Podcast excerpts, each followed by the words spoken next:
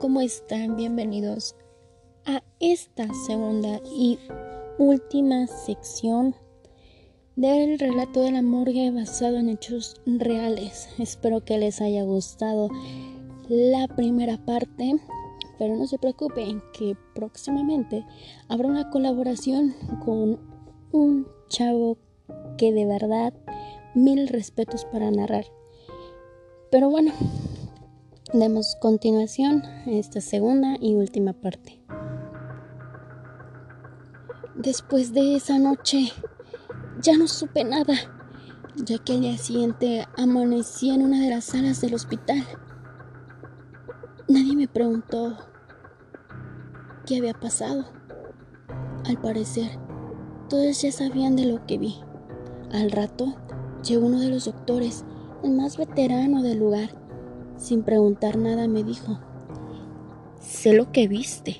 Qué mala onda que te hayan dejado sola y sin avisarte nada. ¿De qué habla, doctor? Hace tiempo llegó una anciana grave al hospital. Nadie supo de lo que padecía ya que le hicieron varios exámenes y no le encontraron nada, pero se veía bastante mal.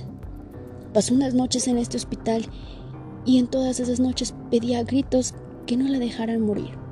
Una madrugada, a las tres para ser exactos, la anciana se dirigió a la morgue del hospital y con un bisturí mató a uno de los forenses y a una de sus asistentes.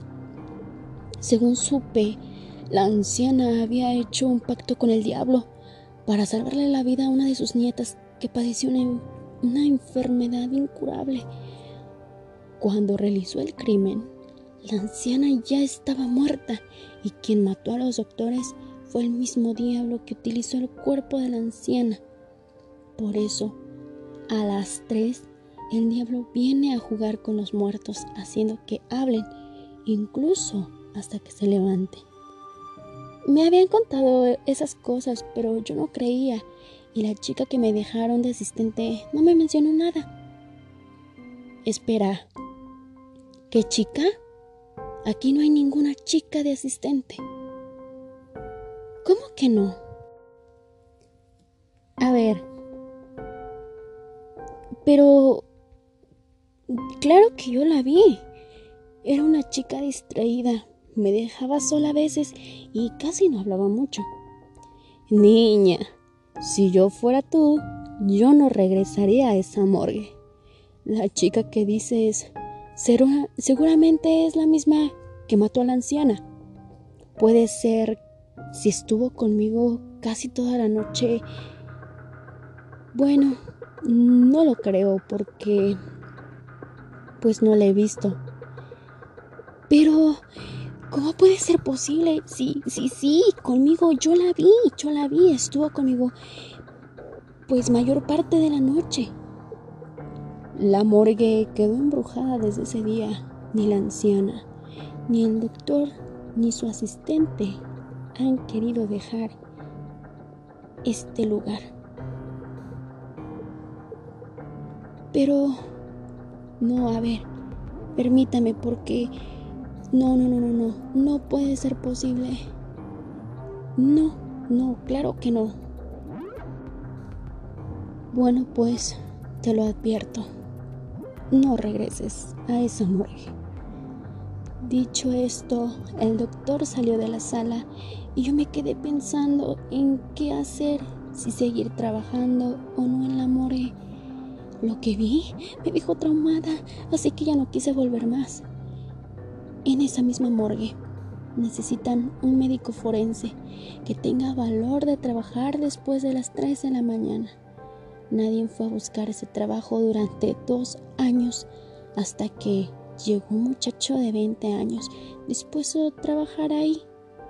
Él había oído muchas historias acerca de esa morgue, pero no les puso atención e hizo su trabajo durante cinco años hasta que un día llevaron a un preso para que vieran de qué había muerto y cremarlo.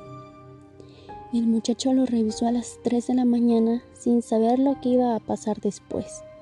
El médico se tomó un descanso de 30 minutos, salió de la habitación, donde estaba y cuando iba a medio camino empezó a oír ruidos extraños en la habitación donde estaba el cuerpo.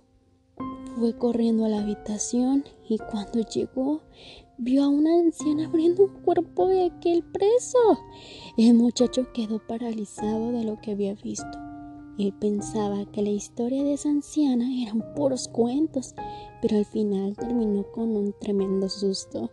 Al día siguiente, encontraron el cadáver del muchacho a un lado del preso con heridas de cuello, muñecas y que le provocaron un desangrado y murió. Desde ese día cerraron esa morgue porque todos los médicos se empezaron a sentir inseguros y demandaron varias veces a esa morgue, por lo cual tuvo que cerrar en el año del 2016 y hasta el día de hoy nadie se atreve a entrar a esa morgue abandonada. Y dicen que a las 3 de la mañana aún se alcanza a ver el espíritu de la anciana, del asistente y del muchacho paseándose por toda la morgue. Pues bueno, espero que les haya gustado. Este es la segunda parte de la última. Ha durado ya 7 minutos casi. Y pues bueno, espero que les agrade, disfruten de las siguientes transmisiones porque les digo, hay una próxima colaboración muy muy buena.